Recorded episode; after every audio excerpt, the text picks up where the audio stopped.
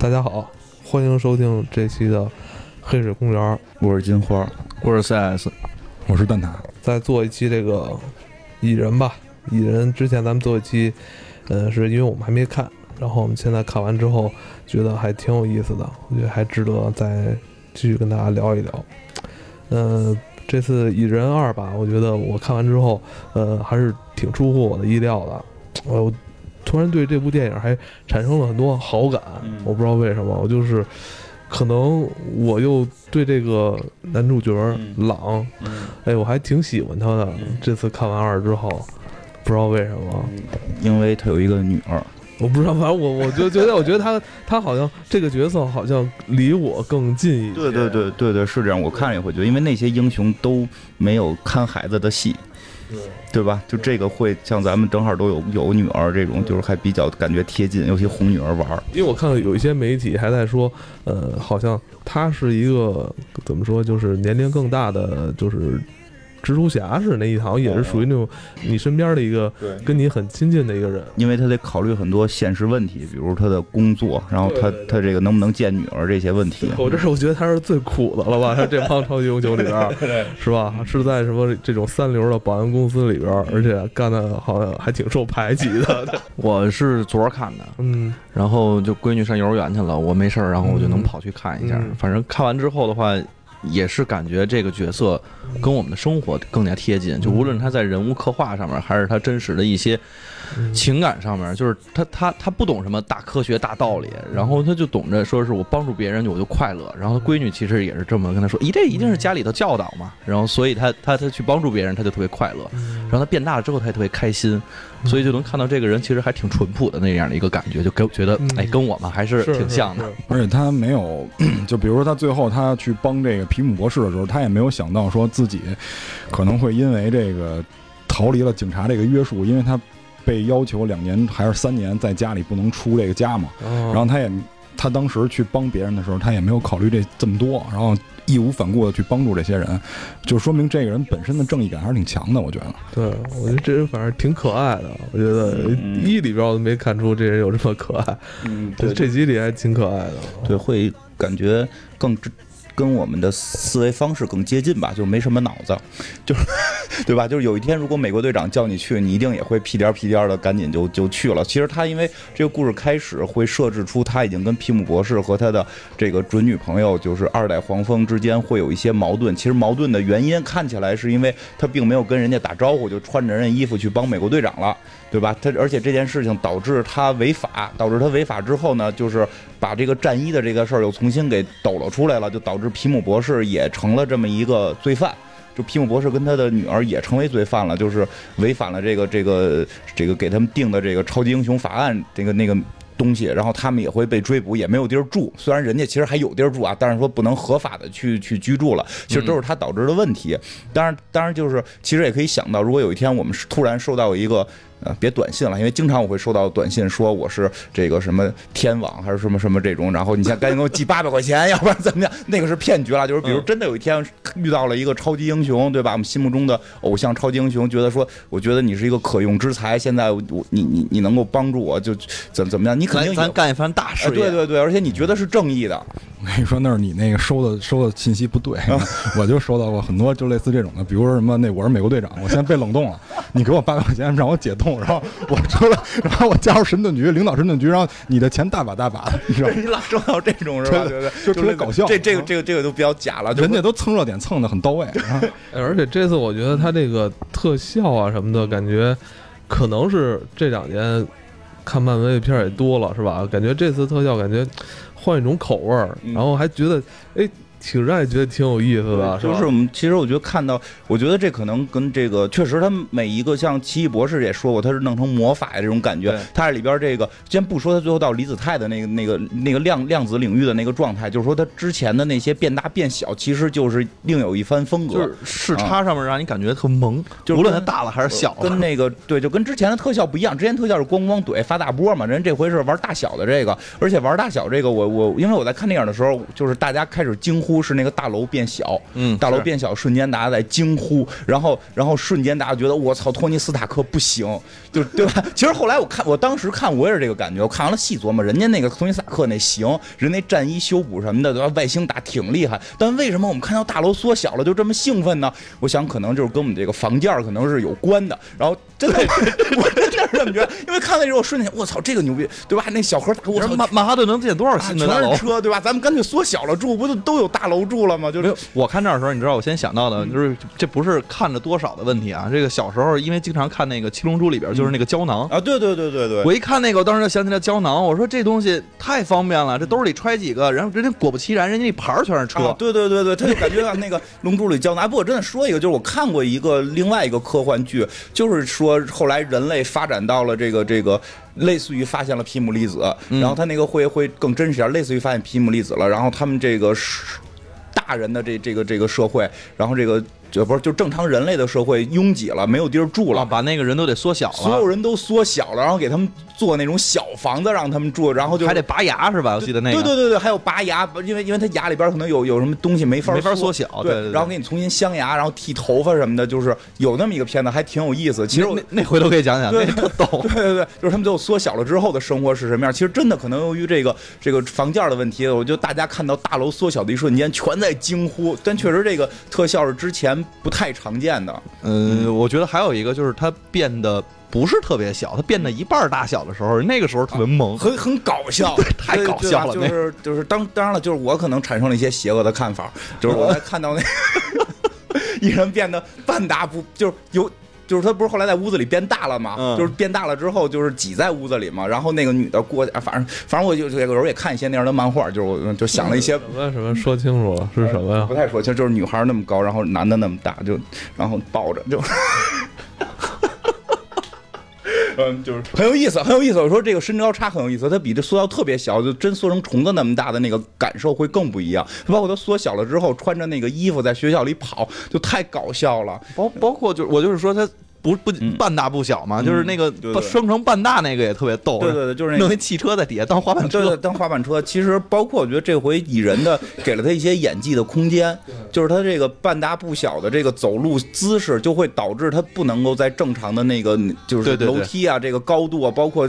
都会出现一些异样的这个这个状态，他演的还比较好，包括后来他不是被那个岳母给上身了嘛，就是哎呀，我觉得那段也是，我操，那块儿你一开始看还觉得哎呦有点尴尬，完一看人演的还真挺是那么回事儿了，我母上身演的，我觉得太有意思了。摸着老头的脸是吧？就真跟那个过了半辈儿的老两口似的。他的那个嘴角的微微一笑，一下就让你懂了，哦，原来是上身了，我操！对对对，我觉得那个真的演的比比较有意思。不过我觉得这是演员的素质了，就不是这这个演员其实挺厉害的，演过之前好多片儿，但是基本上都是小配角。哎，不过好像说他之前跟那个丈母娘是演情侣的，然后 他之前跟丈母娘就是在别的片子里是演情侣的，当然就是这次这片儿有倍儿差了。但我想说的就是不，这个这个演员就是这个应该是基本功，我觉得这应该是基本功，嗯因为我我就真的想起来那个哎就是。那个《西游记》，咱们咱们之前看那个《西游记》中国版的《西游记》里边，嗯，电视连续剧《西游记》也有那个孙悟空师孙悟空变成师傅，师傅演孙悟空，我觉得其实演的也特到位。然后那个那个六小龄童演师傅，就是大家也可以翻来看看，就是我觉得真的演的这种反差还挺有意思的。就反差萌嘛。对这个蚁人的扮演者嘛，保罗·路德，其实也挺精神的一小伙儿啊。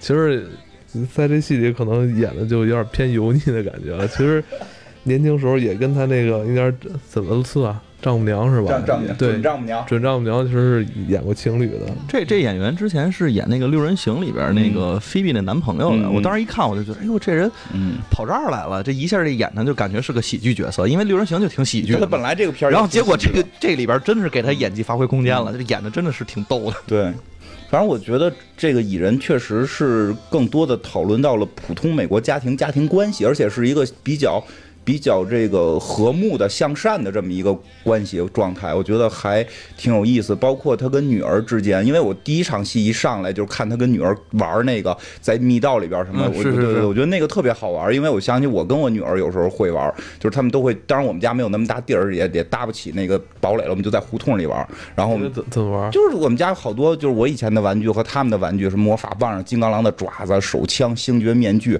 然后就就这些东西都搁在一桌子上，大家选，一人选两个当做你的武器，然后咱们去胡同里边就挑战这个什么，比如经常有修房的沙堆沙堆怪兽，我们去打杀人，就是会带着他们打虚拟怪兽，就是当然了，胡同里人觉得我好像脑子不太正常。哦，我以为你说是那个他们在家里弄了一个滑梯呢。没那么大地儿，我看那之后，我就马上想，我操，就是还是要有缩小的话，我真的我就是房价是对我就能有房子了，我就能跟孩子贫穷限制了我们的想象我现在。只能在胡同里跟沙子堆里打滚。他现在只能把那个借饼那个说这这是洛基啊，你们你们挑了那个雷神锤子就得打他。对对对对对啊！对，还有那个我我记得特别逗，就是我我记得那会儿在网上发过，我们家小女儿特个儿特别小，但不知道为什么她选了一个那个那个那个奥格瑞玛的锤子，就是我不是正好有那个大的那个泡沫锤子嘛，他选了一个奥格瑞玛的锤子，然后就每个人还会编名，她戴了一个独角兽的一个一个发卡，她叫独角兽公主。然后我们家老大穿了一个鲸鱼的衣服，就是鲸鱼的那个那个 T 恤，然后他是叫她叫这个什么什么鲸呃鲸鱼女孩，就这样。然后我穿了一个那个骷髅的衣服，我是骷髅院长，然后我们三个人组成一个战队，就胡同里边打，就是就所以我觉得就是就是他，我觉我觉得这是一个相对良，就我觉得相对有意思的。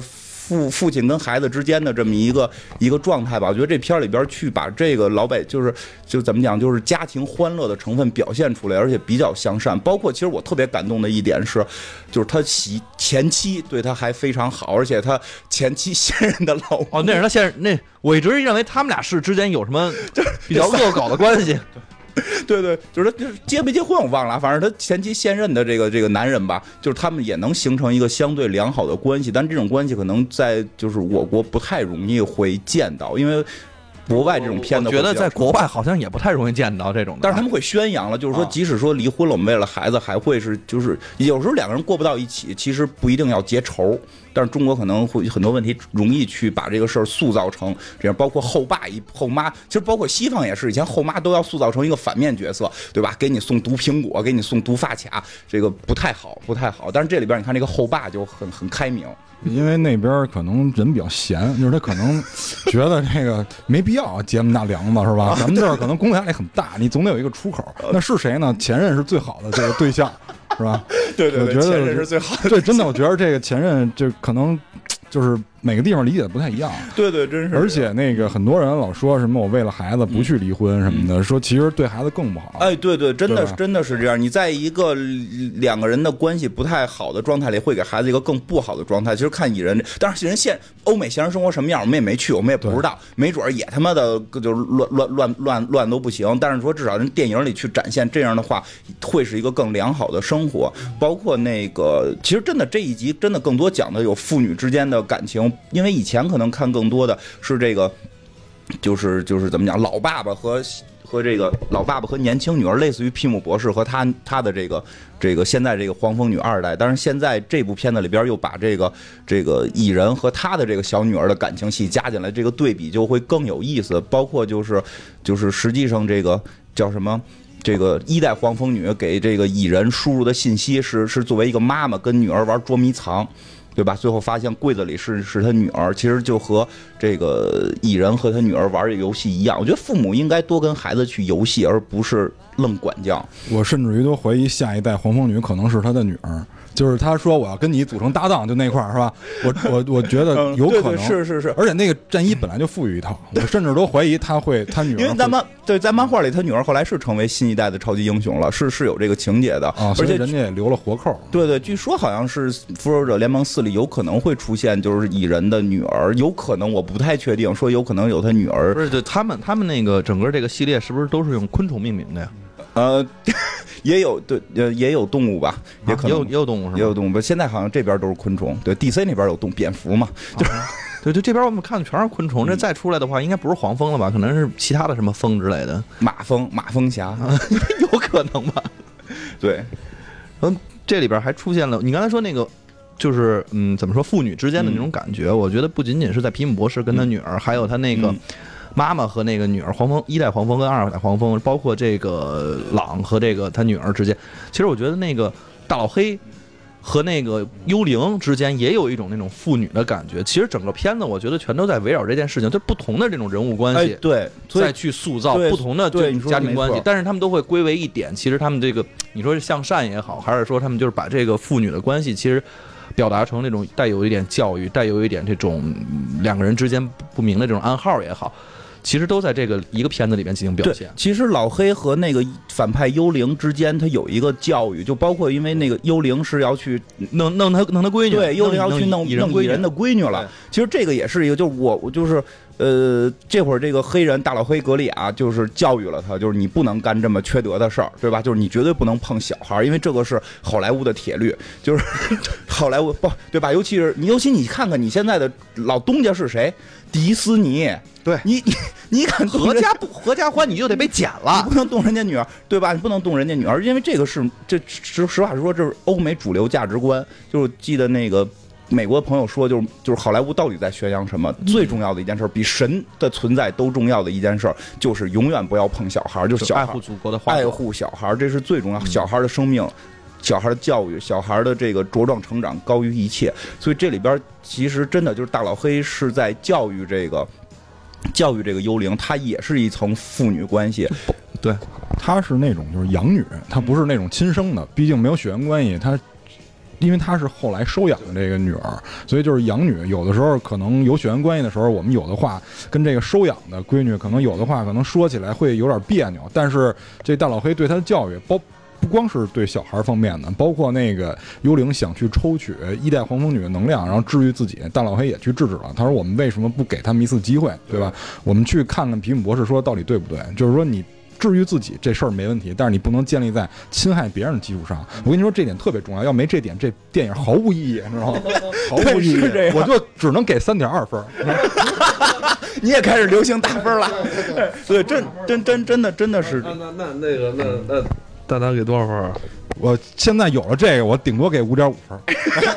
要没这，我最多给三点二分，满分多少？十十。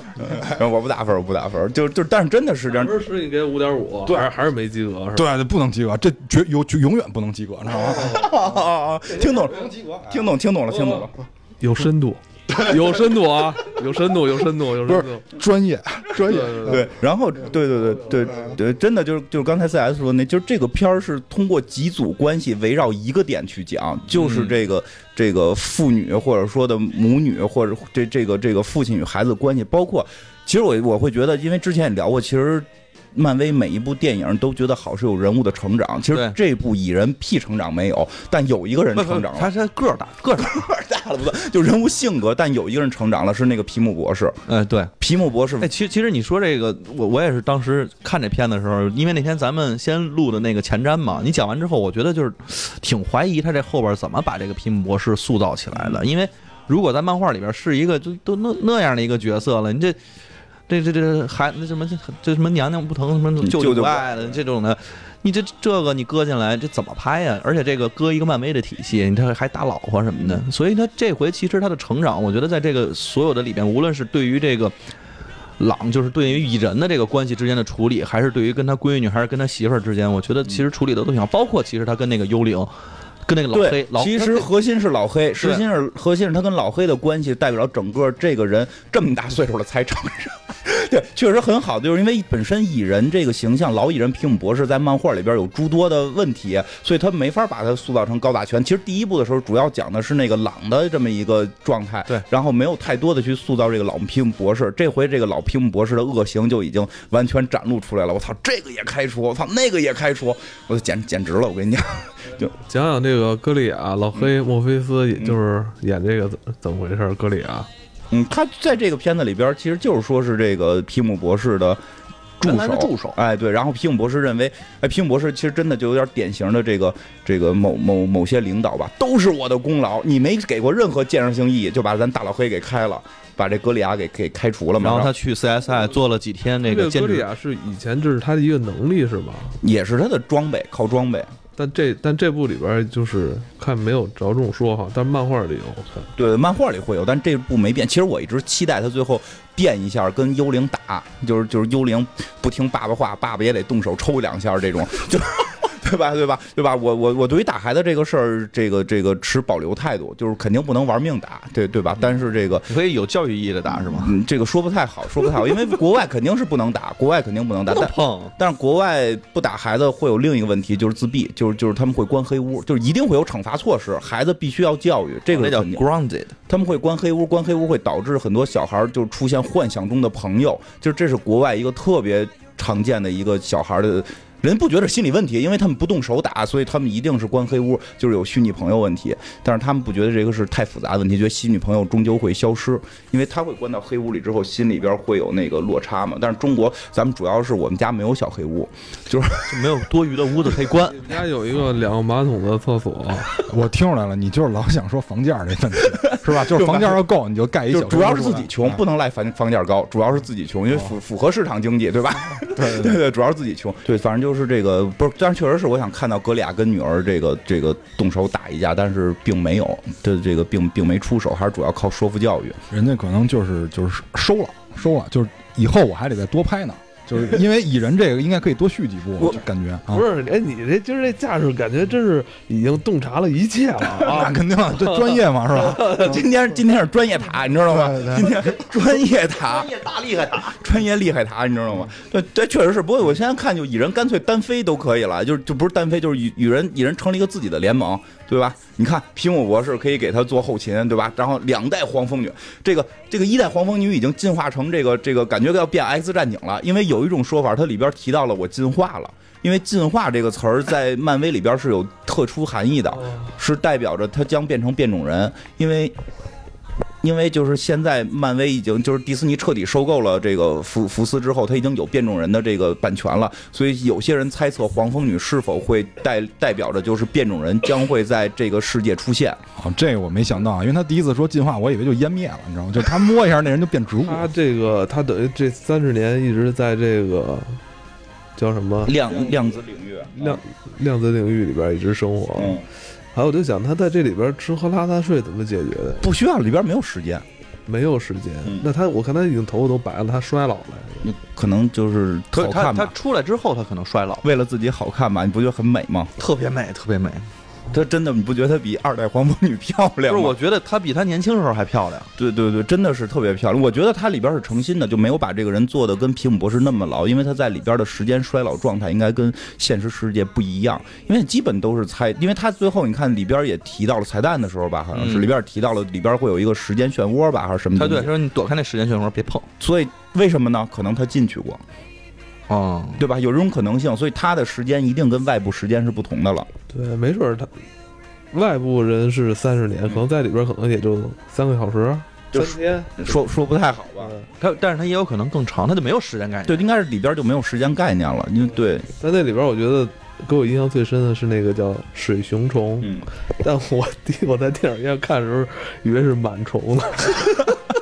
对对对，我觉得特像蚕，啊，对，那个应该是真对那应该是真实存在的一种生物嘛。就是这不就长得那那个胖胖的，它为什么跟鲸鱼一样叫呢？我特别纳闷儿。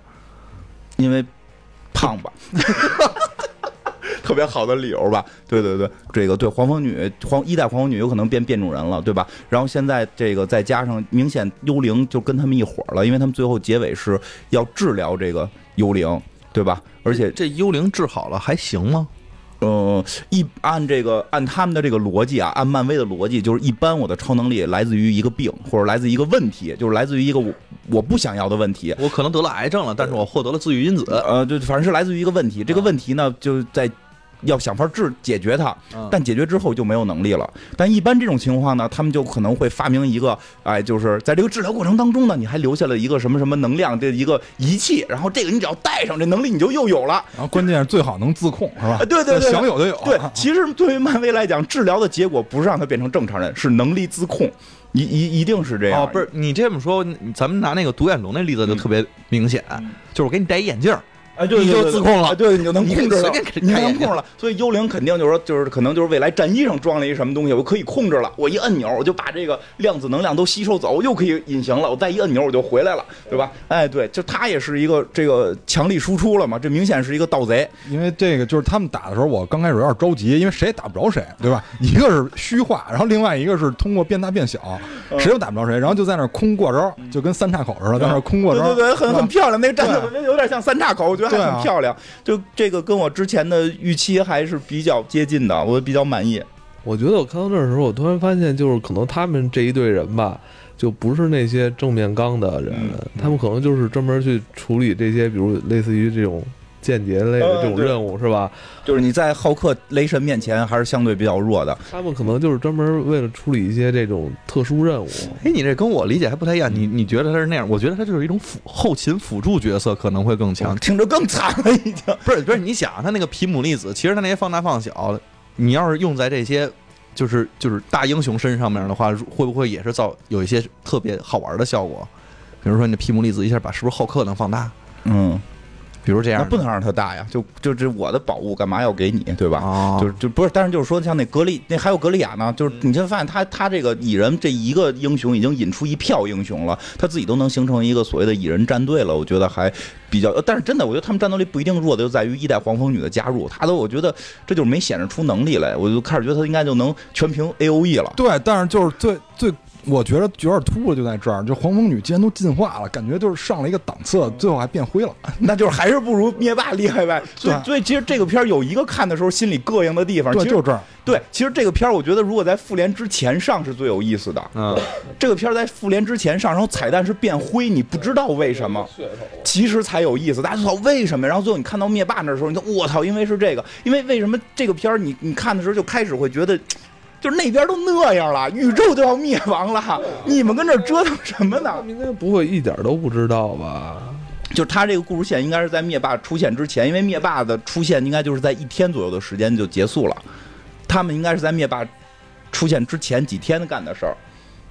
就是最后他们不是还是给那要给那个朗嗯，让给他送入到这个离子嗯什么离子嗯离子领域里嗯面，量子领域里边嘛。但他们我看这边几个人还比较淡定，难道一点灭霸来了这消息都不知道吗？嗯，就是这个确实大家会有疑问，这个他也没给出解释，因为说就是说你不知道瓦坎达的战争，你好歹知道纽约来了一大飞船，对吧？可能他们过于专注于就几种说法，这个我我我觉得可能就是就是怎么讲，就是那个俩字儿忽略，就是 就是导演当中有提示说这个可能不俩字儿忽略，就是我们也 有可能他们就是常年躲躲藏藏的，已经不太关注他只关注，只要现在没人找到我就行。对对正好发现那边正忙活，正好他们觉得还挺开心，对对对没人抓我对。对，因为网友给了一些解释，就是说。大飞船来了，他们可能也不太新鲜。包括说后来好多说啊，你看楼变大变小，老百姓怎么都不惊讶？他说你其实看那个蚁人变大，他还拍照呢。我们这对吧？十十几年前外星人来过，天上飞过大鲸鱼，对不对？然后有一个城市从天上掉下来过，对对对对吧？这这又出现一个飞船，大家都很坦很坦然了。然后出现一大个，我们拍拍照，对吧？没准我这个粉丝还能涨点，还能得得几个赞。所以所以这那帮人不是我们，那帮人不是我们，那帮人已经经历了很多了，对吧？就他们也看得到托尼斯塔克的大楼。对吧？老炮儿，对对对对对，他们都已经是老炮儿了，所以所以不担心，所以就是说，确实是对于皮姆博士来讲就更无所谓了。外星来一飞船，哎，有复仇者去解决了，他可能觉得能解决，对吧？我们就玩我们这量子领域挺好的，他们去解决他们的问题。就是他专心在科研上。哎，对对对对，但是就是没想到这回这这么厉害，然后导致这个灭灭灭霸给他们都变灰了。所以说这个一代黄蜂可能这个量子领域能力还是。我我我，其实我有时候在想，她在里边没准是不是能躲过去？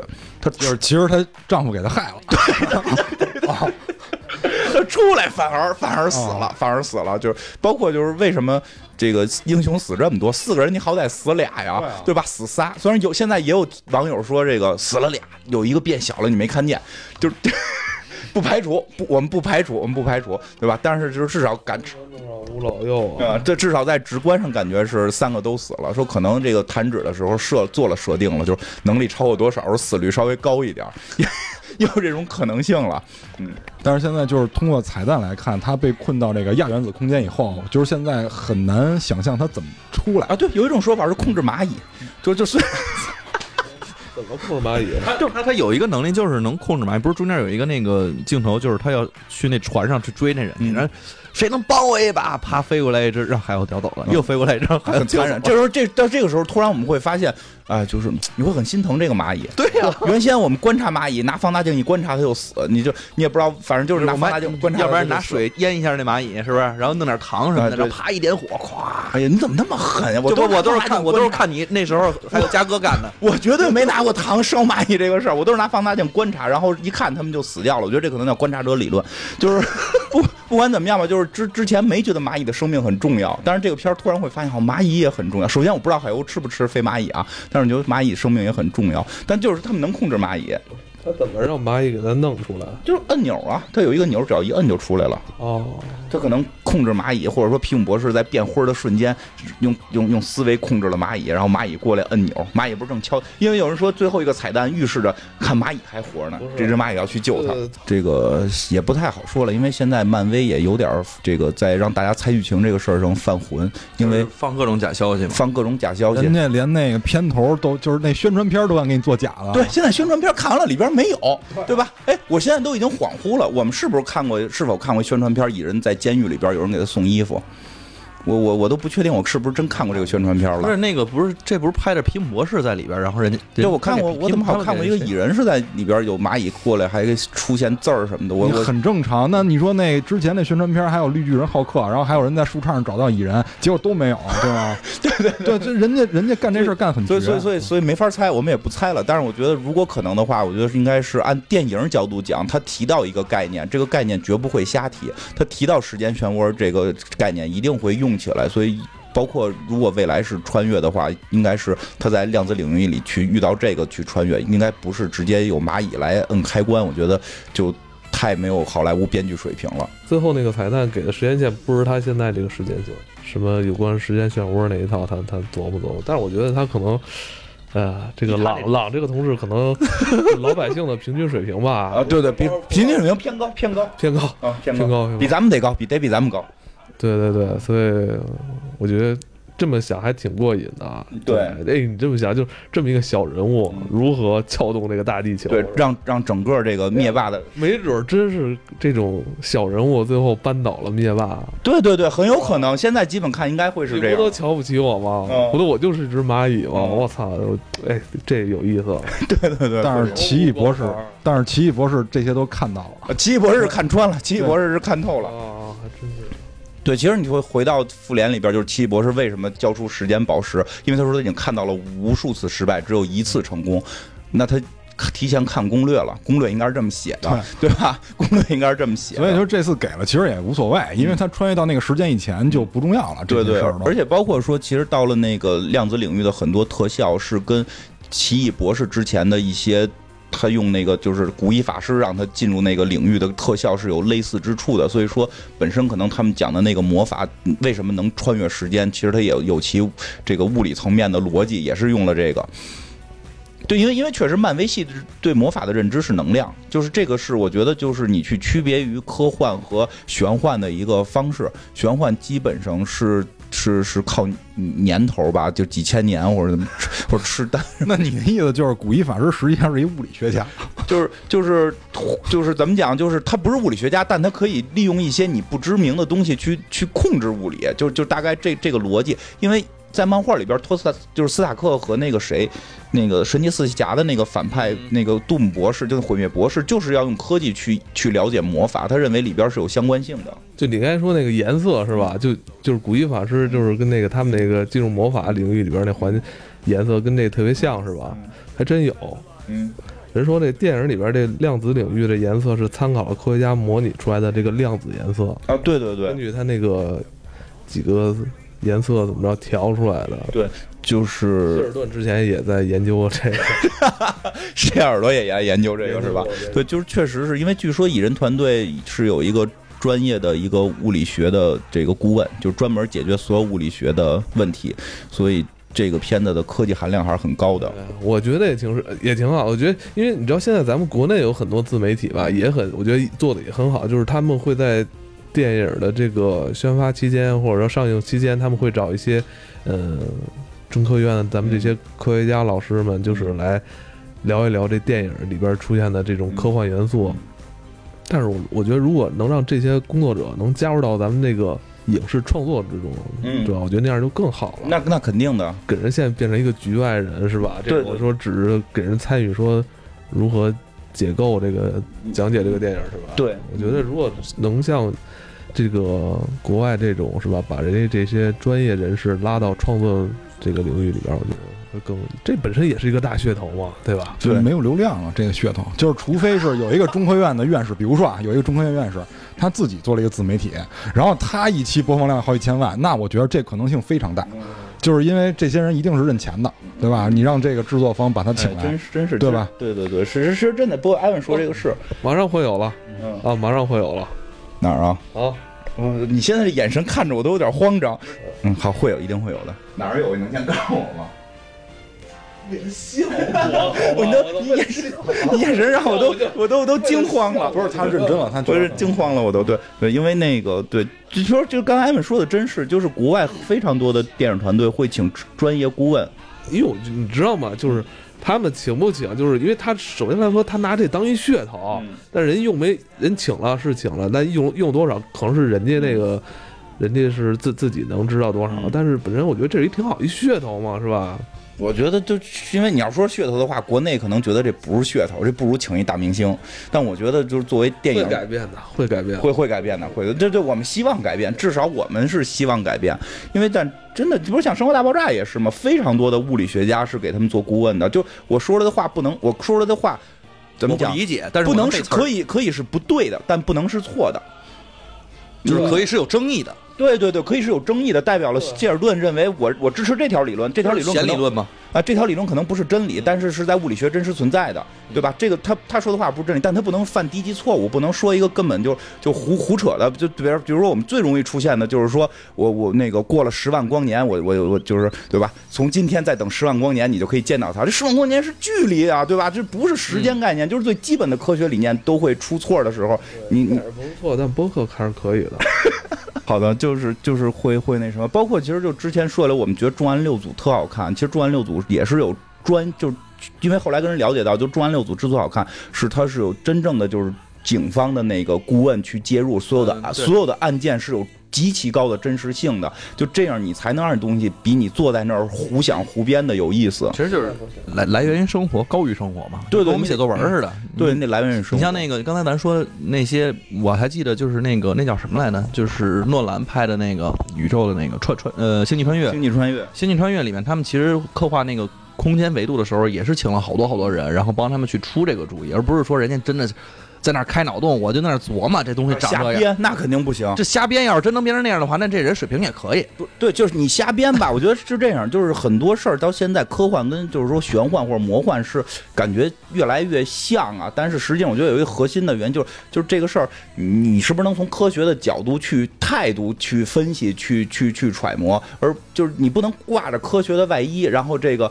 我说我现在做了一个这个我们用一个高科技的东西做了一个纳米层的技术，然后是把钥匙，然后这个钥匙说有什么东西就有了，说没就没，那你那叫魔杖，你那叫魔杖，你怎么来的不重要，你怎么来的不重要，关键在于你使用的过程是不是就是有物理学的支持。就是现在是这样的，现在很多瞎话吧，他用这个真理的格式说出来，就感觉让人觉得是真的，就这是最可怕的。哎呀，我觉得你句句话都是有含义的。他说真的真的，就是这个是最可怕的。比如说我之前我也看过一个就是科普节目，就是说咱们这个星球的大小问题，就是说地球太阳不算很大嘛，说多少多少光年以前还有这个更大星球，然后底下就有人问了，我觉得人家问的这个问题挺好的，就是说如果我在一个多少多少光年以外的星球，然后因为它光年是光行走速度嘛，那么也就是说光如果照到从地球的光照到那个星球上，需要过多少多少年才能照到嘛？那说我在那个星球上看。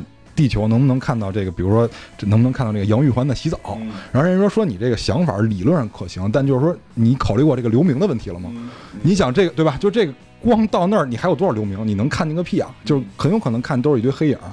但就是说，就这个人，我觉得这种质疑精神，我觉得挺好的。对对，但是有一些就是实际问题，这个比如刘明这个，这就属于一种比较低级的错误。但是我觉得这种精神还是应该保留。他人家是一个网友那个询问，人是询问，呃，给他打多少分？我觉得这网友应该能到及格分，怎么也得六点五分，怎么也得就这个精神六点五分啊啊。嗯，对，哎，不过你说起这个来，就就是说题外的，就是这个我们能看到过去星星这个，我想起我以前看那个小超人吧，就是那个那个电视连续剧那版超人里边，我没看全过啊，但是里边有一句话是令我就是印象深刻，我记不太清是谁说，记得好像是超人跟 Lex Luthor 聊天，就是因为他们那个设定里边两个人是是好朋友，就是年轻的时候也是朋友，超人就反正意思就是说过去的事儿就过去了，就是你你你你。大概这意思就是过去事儿就过去了，对现在不会有影响，你何必又纠结于过去的事儿？然后 Lucer 就特别特别厉害的说了一句话，说你你看看窗外的星星，那都是几万年，就是几千万年前就已经毁灭的东西，但它的光明你现在才看到，对我们现在进行着影响，就是怎么能过去的事儿对现在没影响？这个文艺的 loser，他是长发的时候，对对对对，长发的那个 Luthor，就是你对你那那个片儿里好像是秃头了，我记得，但是你就真的会就是就是，我觉得这种文字写出来就是就是科幻。就是就是它有科学理论依据，就是说回来，蚁人这回我觉得特别厉害的是科学理论依据还挺强的，而且是是到了一个现在世界最前沿的科技，因为。就真的得说一下，类似于什么薛定谔的猫，这这是大家最爱聊的。包括我们上回提到的延迟实验，好多人就给我回复说，你说的那个叫双缝实验，其实不是，那个是在双缝实验之后了很多很多年的进一步的延展发现的。哎呀，不用 diss 了，就是人家能知道双缝，我觉得已经很厉害了。确实是因为大家现在对科学不是很关注，因为说实话，我也是为了一会儿会提到，我也是为了就是更好的了解蚁人的一些事儿，我查到了一些资料，让我更震撼的，就是就是这回，就真真的，我也不是说之前就知道，咱们也不吹牛逼，所以我觉得这部电影。超级英雄永远是科幻，我始终这么认为。虽然很多核心科幻迷不认、不认、不这么认为，但我认为，呃，至少大部分的超级英雄片儿还是很科，还是科幻的一类。这么一种科幻的东西出现，让我们包括像刚才艾文说的，好多媒体开始去发量子力学是怎么回事儿。我觉得这是好的现象，让大家开始关注关注科学是什么。哎不，那叫什么关注？那就叫蹭流量，就叫蹭热度，这种热度蹭的总也也也相对就好一点叫蹭。热度。我跟你说，哎，不是 专业专业打没法聊，我跟你给他，们打几？专业打给他打几分那？蹭热度不能接，四分都到不了。蹭热度怎么能过四分呢？对吧？对至少，我觉得你今儿特别棒，今天今天流量就靠蛋挞了。就靠蛋挞，专业塔，专业塔，就是，但是真的就是说，相对我觉得是好的，就总比大家发些有的没的，就是会有会会，我觉得会对科学有相对帮大家更关注，会那什么，没准儿你发了这么多，就有一两个小朋友看到了，觉得我操这东西真他妈有意思，我要去研究，然后未来可能就会成为科学家，然后呢，对吧？我觉得这个是终究是相对好的一面，这也是。科幻作品对我们这个世界有意义的一面，然后就说回来，那个刚才说那个就是真的就是像薛定谔猫相对论，然后包括双缝实验这些，其实都是已经真的快一百年了，就就是大几十年前的很多理论了，对吧？就就这提出这些理论的人都已经挂掉了，对吧？然后那个新的。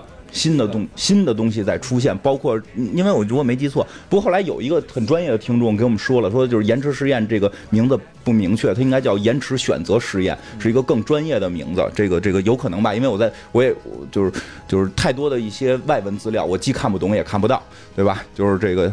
呃，但是至少说，我们能从这个可能大家嗯怎么讲，就从百度上能看到的，就是延迟实验，至少你能搜到，大家可以去搜搜。然后这回还提到了纠缠态，嗯，这个我觉得太高端了，这个是现现在世界最顶尖的一个研究方向，而且我我这次。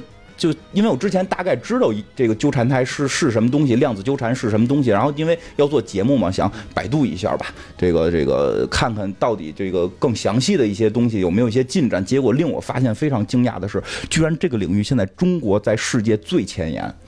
太棒了！这个特别厉害，当然，但是一会儿再说到那个问题啊，我先大概说一下量子纠缠是什么。美国跟咱打贸易战呢，分还是厉害。一但是但是他那个有争议，一会儿再再聊到那个问题。那个真的，我这回特别想说的是后边的那个那个那个这方面中国前沿的问题。然后那个不叫问题，这个这个事情吧。然后我先说一下纠缠态是什么，就是很神奇。我记得之前我们有次节目也讲过，但是呢，就是可能没再讲一遍吧。就是科学家发现，在量子领域会出现两个这个。不是一样，就是就是就是他们讲，就是我用人类能听，还是用人类能听懂的话，就是就是就是肯定这个不科学，但是人类能听懂话，就是比如说有一个离子，我们用一种方式把它分散成了两个粒子，这两个离子就是一种纠缠态。他们之前用的很高端的那个物理学说法，我也听不懂，什么耦合性的两个什么什么离子，大家就可以理解为就是一个孪生的离子。这两个离子啊，把俩离子分开，分开不管多远。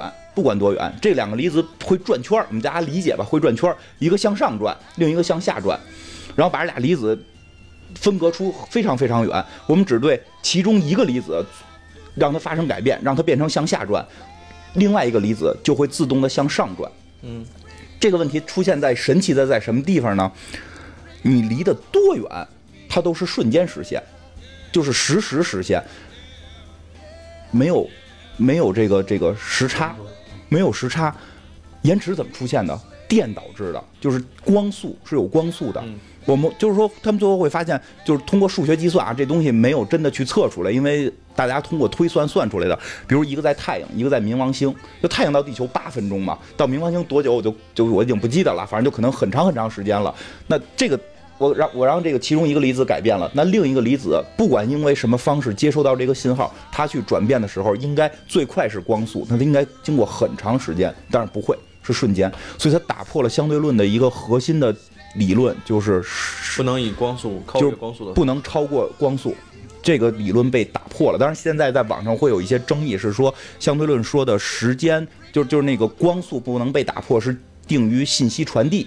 嗯，说这个不属于信息传递，因为因为是说你测不准，因为 再加上测不准原理，因为你测不准，所以你你你不知道它是向上还是向下，你只是知道有这么一个事件，但是你不知道向上向下，你测不准就没有信息传递。所以这件事儿就很神，很很很，就是它已经。我们觉得相对论去打破了原有的这个这个经典力学的时候，就觉得我操非常颠覆了。现在已经有了一个新理论，甚至把相对论开始要去颠覆的时候，很多人就会觉得很神奇。而且为什么这两个东西之间没有任何联系？你就是就是没有任何你可可预见的联系、可预见的通道、可预见的传输。你一一改变，那边马上就变，而且超过光速。据说中国人研制，也就中国人研究的说是超过四。四个量级，四个数位级的这个速度，就超过光速四个数位级，就这就很神奇。实际我们现在有一个蚁人里边已经提出了一个物理学最最尖端的一个理论，叫这个量子纠缠，这个很很很神秘嘛。但是这个东西就是往下发展是什么？量量就是叫什么量子电脑叫。是叫这名吧？Quantum computing 啊，量量子电脑就是用量子进行计算，量子计算，量子量子计算机嘛，对吧？说量子计算机的传输将会用这个传输，不管多远，瞬间传到。那未来我们跟外星打电话就可以实现。我就想问，玩魔兽卡吗？玩魔兽卡不是由于物理学没达到，是因为你那个那个带宽你没买那最高的。你问问你问卡不卡？你不是常年服务联通吗？你 你该问联通啊！我我是说那个运算速度卡不卡？运算速度看你的电脑买不买最好的，对吧？你得买一量子电脑玩。你先你先有量子电脑，但是就是说特意说一下，就是去年中国一一七年，据说是这个，我看人叫什么？中国据说现在在这个方面是世界上最前端的，就是。他倒倒不是这个理论物理，是这个实验物理，就是这个莱纳德的那一套，不是 Sheldon 那套，因为 Sheldon 看不上莱纳德，认为实验物理不靠，就是实验物理就是。就是怎怎么讲？就理论物理是大师，实验物理是打工的嘛？他是这么个理论。你你只是给我那个叫什么修鞋的？你是验证我说这些东西是真的，但实际上真正实验实验物理是可以去把这个东西做出来的。其实也更也也非常厉害。中国在这说说实话，中国在这个实验物理层面，我觉得还是挺尖端的，因为咱们能把这东西给它利益化了，就是这个。所以这个中国在这方面非常尖端。这个有一个叫做潘建伟的这么一个。这个怎么讲？我就不知道，我实在不知道用什么词来形容教授吧。就先说是教授吧，因为他是一个有争议的人物，他在这个方面世界顶级。而且去年上上升天的是有个叫墨子的一个这个这个中国发的一个卫星吧，嗯，那个卫星就是做这件事儿的。那个卫星的，就是不能说它里边有一个它的卫星里边在量子力学层面的研究，主要是研究纠缠态的传输，而且它据据据他说啊，他已经研究出一千二百公里的这个传输，因为之前国际上的标准好像是一百公里到二百公里可以进行传输信息传输，因为远了之后就是说我们好像捕捉不到那个东西到底动没动了什什么的这个，所以它太尖端，我我不懂啊，我不懂，我只是说看到的文献是这么说的，说中国现在在去年升了就是。这个墨子上天之后，是一千二百公里的这个传输可以实现了。但是这个有一个这个网红打假大师呢，就是就是一直质疑他，而且就是不不不是不是司马花，不是司马花，就是 这个什么子，我就我我我也不知道，没没没怎么看过，没怎么看过，就是一直在质疑他，说他这个是学术作假。说他学术作假，所以他到底因为我不懂，我不懂，我我我我也不知道这个潘潘教授是真是假，但是我觉得能够到达这个放到卫星上了，应该是相对是肯定是相对是真的。然后呢，更关键的好像是国外的这个《自然》杂志吧，是是叫这个《自然》杂志是就是评一七年对科学界十大这个影响力人物是有他的。嗯，当然了，这个人家说的是说不是说成就，而是影响影响，就有可能是成就，有可能是挫败。但不管怎么样，他的这个行为是被国际上认可的，他绝对不是一个我我个人觉得啊，如果《自然》杂志这么干，他应该不是一个骗子，他不是说是一个江湖骗子，应该不是，他可能是说。就是我我我我认为我这个能能做出来，但最后我没做出来，这个是属于学术层面的这个问题。但这东西应该是真的，所然后呢，但是就很多人现在开始去质疑他，我觉得这个点就让我觉得心里边有些异样的感觉。因为，但是首先啊，《自然》杂志是不是评了这个我也不知道，因为我最多能看懂繁体字，我看到繁体字报道是这样的，因为英文的我既看不到也看不懂，然后这个。就质疑几个方面，我觉得就有些不太合适。第一是说质疑这个量子态是否稳定什么的，从这个方面去质疑，是不是反对了这个是不是符合这个这个相对论？我觉得这就没意思了。为什么呢？因为这个经典力学的时候啊，你也想不到这个。对吧？就是就是你这你经典力就是相对论的时候，你肯定会有很多人认为相对论是否定经否否否定经典力学，你是不是不对什么的？我觉得这从学术上这个还是让专家更专业的专家们去去讨论。我觉得老百姓也也听不懂。但是有有一个层面是什么呀？就是他不是语言，这个这个人不是语言大师，就是他在做这个这个量子纠缠传输的时候，他好像说了那么一句话，意思就是说这个特安全。就有人就揪出这个问题了，有一些密码学家揪出这个问题了，说的你你你你就是这一听就是假的，为什么？因为光纤传输的时候就说特别安全，看我们现在能破解了吧？你这个早晚也能破解。我告诉你们，不管就是再过多少年，你们发明什么都能破解。我说他不是语言大师，他能破解，他可能只是说现在这玩意儿要研制出来可能特安全，它不代表未来特安全，没必要就是就这个文字去去揪它。然后再有一个就是很多网友就特否定的，我觉得这点特别逗。就是说，他应该是这个有一次采访他，他好像是说想申请几十亿的这个经费去研制这个东西。大家首先觉得这东西没用，首先觉得这东西没用，听不懂。然后问他，那你就解释一下什么是量子力学，什么是量子纠缠。他说我不太懂。说这个事儿吧，就是啊，一人研究一块儿。你问我什么是量子力学？量子力学在搁现在是个面纱，你看不到后边是什么，你朦朦胧胧能看到一个人。我研究就这一小块，他研究是那一小块。现在今天有一个人告诉我量子力学是什么，我晚上死我就觉得值。然后大家就质疑我，咋我给你家那么多钱，你家研究不明白？就我觉得这个大家就真的谁也说不明白量子力学是。我我我，不是是这样，我听完这些就是网友的这个质疑，我特感动，因为你想想。我我觉得咱们现在比以前就是进步好多了。你像哥白尼那个年代，是吧？他可不是光遭受质疑的问题，是吧？他命都没了，他命都没了。就是每次有时候我想说一些话，我都会想到哥白尼。就是我觉得现在文明多了，我们要看到好的一面，看到好的一面，对，看到好的一面。但但是但是真的就是，对你你真的你今天你今天特别厉害。然后就包括说回来，就是我想起《三体》，我真有想起《三体》，我觉得这些人就就就是我我特别支持这件事儿。我对这件事儿持一个什么态度啊？就是只要这个教授他不是拿这个钱呀买买买设备的时候吃回扣了，或者说买这个设备，或者说这钱根本没买设备，自己哪儿买了套房。会所嫩模啊，对我觉得他只要不是他只要不是干，都听不懂你说的，就是他做做做做点手模，就只要不是干这件事儿。他花很多的钱去干了这个事儿，没干成。他真的是投入到这个事儿上的研究，我我都支持。从我们的税收里拿出去研究，我真的都支持。哪怕说他吃的特别好，挺累的，天天吃鲍鱼，我觉得都 OK。他只要是真的在研制这件事儿，为什么？因为就是《三体》里都告诉大家了，就是最后外星人怎么封锁地球，一件事儿，我弄一个质子，只要你有做。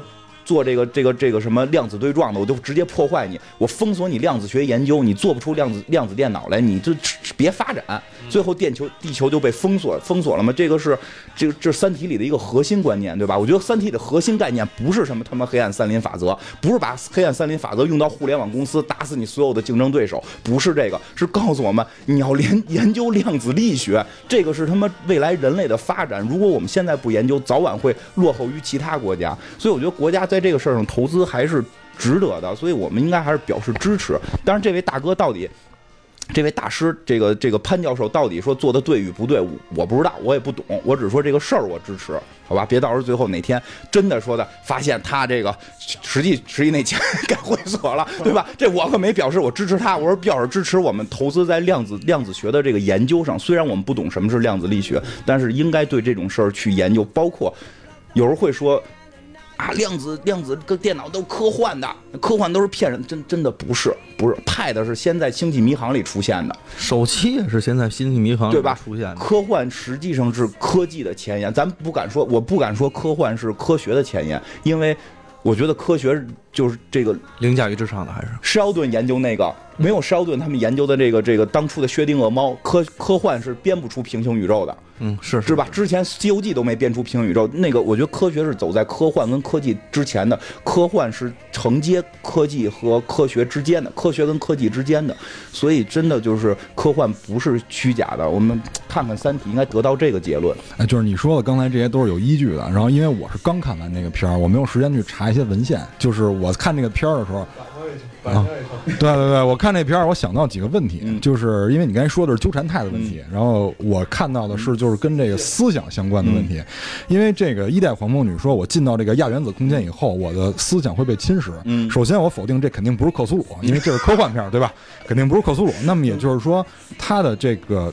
因为我之前看那个什么的时候，看那个卫斯理的时候，有一集他就是说，这个意识实际上是一种波嘛，或者是一种电信号。嗯，那么这个我们既然都能知道它是一种波或者电信号，那在我们缩小到一定程度的时候，我们是不是真能发现它以某种形式存在？就是我们是否可见？那么我相信黄蜂女，因为二代黄蜂女也说了，说我妈在你脑子里搁了一个信号塔，或者说植入了一个信号接收器。那么。既然是它能你在你脑子里植入这些东西，那说明这个东西一定是被可被捕捉到的，对，或者是可被拦截。嗯，那么是否就是在亚原子空间或者在这个量子领域里面能够接收到人的，就是能够甚至于能够影响人的意识？我觉得有可能。对，就是这个是我想到的第一个点。然后第二个点就是这个幽灵，嗯，因为这个幽灵我们有的时候看它是这个模模糊糊的，然后或者是好几个重影，嗯，它就让我想起了这个就是一种震动的沙，嗯，呃，因为。有的时候我们在网上就是看一些视频的时候，有人做这个实验，就是说能把沙做的跟水一样，就是你只要在底下一直就是拿一个震震动器或者怎么样，就是高频的震动这个沙子，它就跟水一样，你捞的话它是流动的那种形态。我在想是不是？这个幽灵也是这样，因为幽灵说，我每天我的分子都在不断的割裂和这个重组，割裂跟重组，是不是因为它的分子或者说它的细胞也是那样的一个形态？因为它还割裂了，也就是说它中间是有距离的，我们在摸的时候摸不到，是不是因为从指尖流过了？是不是跟那个沙是一样的？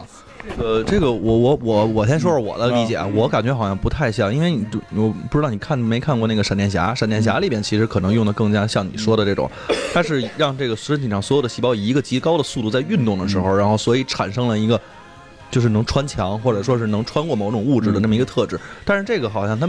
反正真至少那里边好像没有说什么量子力学的。对，他那个闪电侠那个理论是这样，闪电侠理论也挺逗的，就是任何我们看到的固体，实际它是由分子之间构成的，分子之间有分子键，就是它是有空隙的。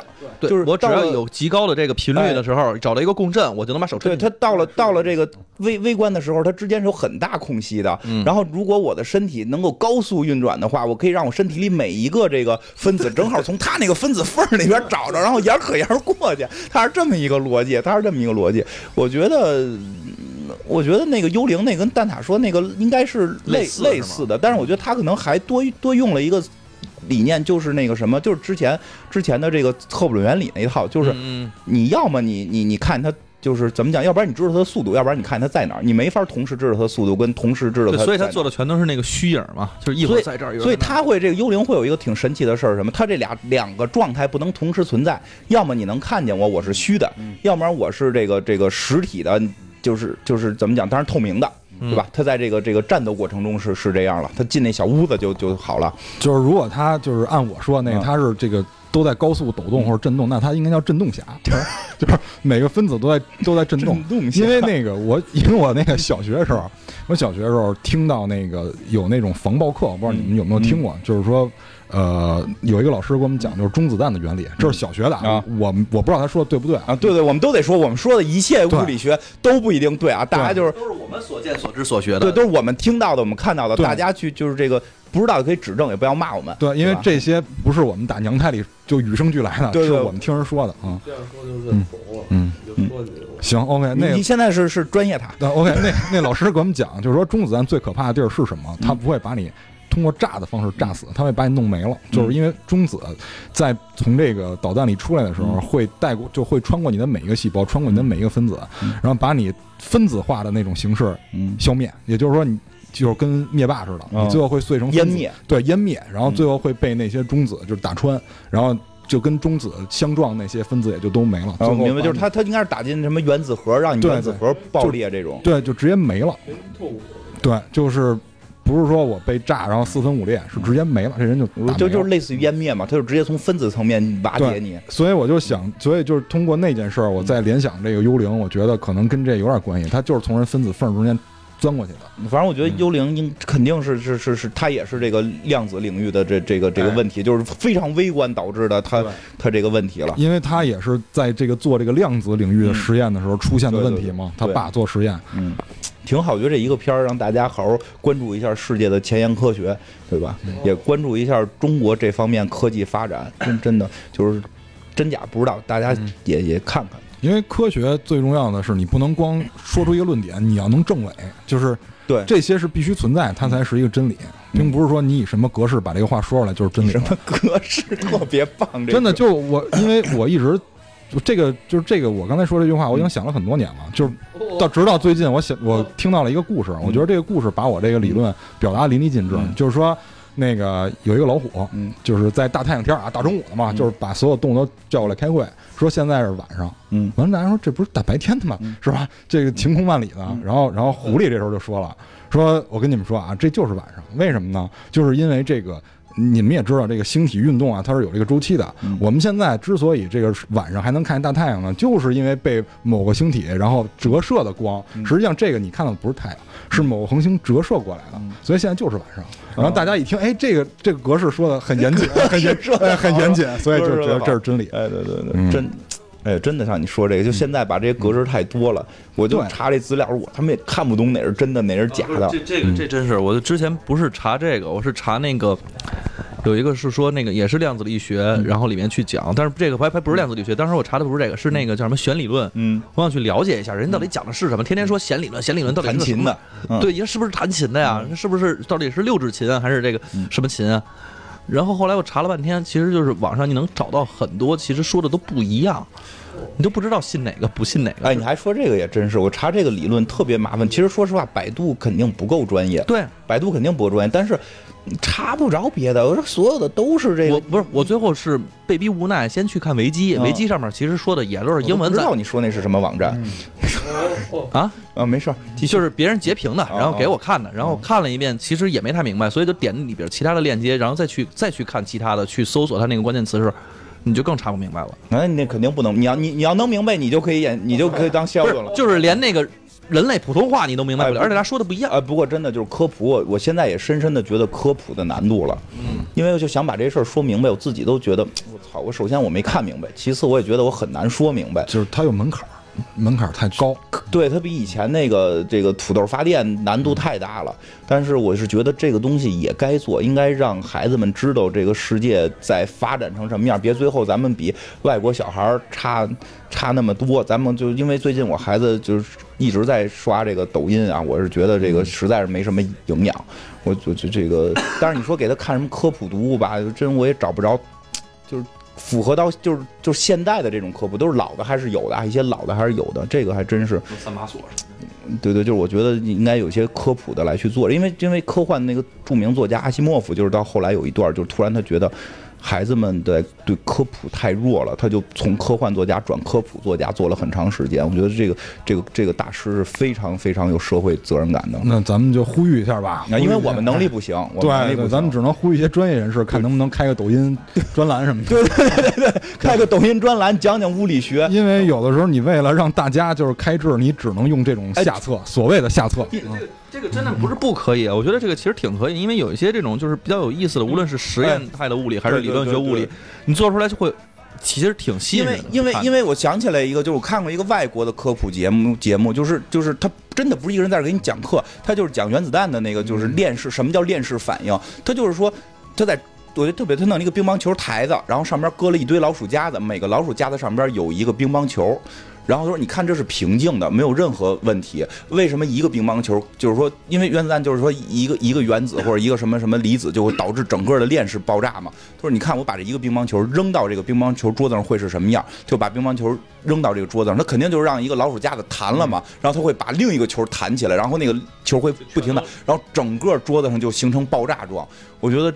这就非常的直观了，这个就是科普，这肯定不是不是说这个这个尖端科学，但这就是科普，我觉得这很重要。你说这还不够生活，啊我给你举一更生活的。就刚才你说那个，我都想到有一个，就是那不是实验，那就是一种游戏。但是人看人家物理学家玩什么，就在《生活大爆炸》里边有一集，是兰纳尔跟那个 Amy 两个人在家里玩一个东西，啊，我看那个，我看那个，他们拿那。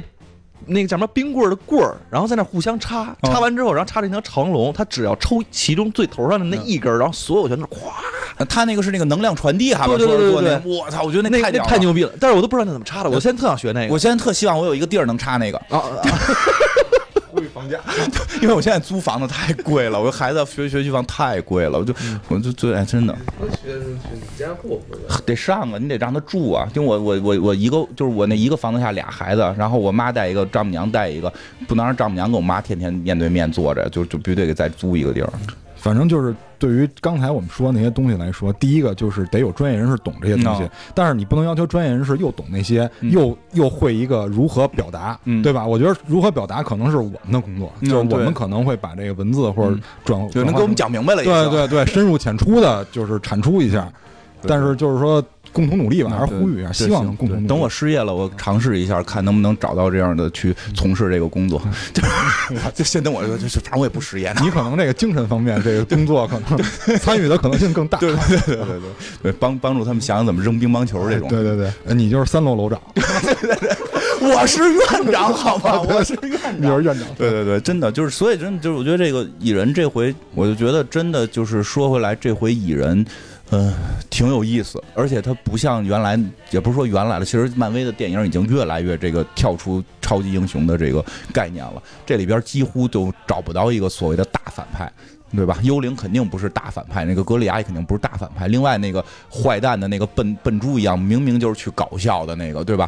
这个片子里边也 也没有所谓的大反派了，而且你看之前拍了各种各样的这种银河护卫队是这种废废废柴组合，然后蜘蛛侠是年轻的，对吧？美国队长其实之前聊过是类似于我们这种觉得时代抛弃的人的故事，对对对对吧？等等这些，这回也有了家庭戏，这个把这个父女情的这个传递，包括刚才其实刚才也说了好多这个这个父亲对女儿的爱，其实包括女儿对父亲的爱，女儿对父亲的这种信任，包括我真的非常喜欢蚁人的那个女儿，长得很可爱，而且他去鼓励父亲在做一些。可能离开自己，但对父亲可能是重要，对社会是重要的时候，我觉得这个太伟大了。这个他们从孩子培养就培养出这种伟大的感觉，我觉得孩子也是父亲成长的一个一个助力。他是其实他说我想当爸爸的助手，其实他已经是爸爸的助手了，真的很很感人。包括引出了量子力学这么多的讨论，两也也其其实我觉得蚁人就是一个科普，蚁人就是一个可能比较简单，他比较简单，没有去更深入的讲为什么，但是他告诉你了。什么叫量子纠缠？而真的不是说像蚁人在吐槽啥，你们就是把每一句话前头加个量子就显得更高端，并不是他的就是所有这里边科学家说的，除了皮姆粒子是胡扯，就是这个东西我觉得也未必是胡扯，啊，就反正现在没有有朝一日也许有朝一日可能有，除了皮姆粒子是没有的，剩下的基本理论都是存在的。我觉得就还真的很不错啊，很不错。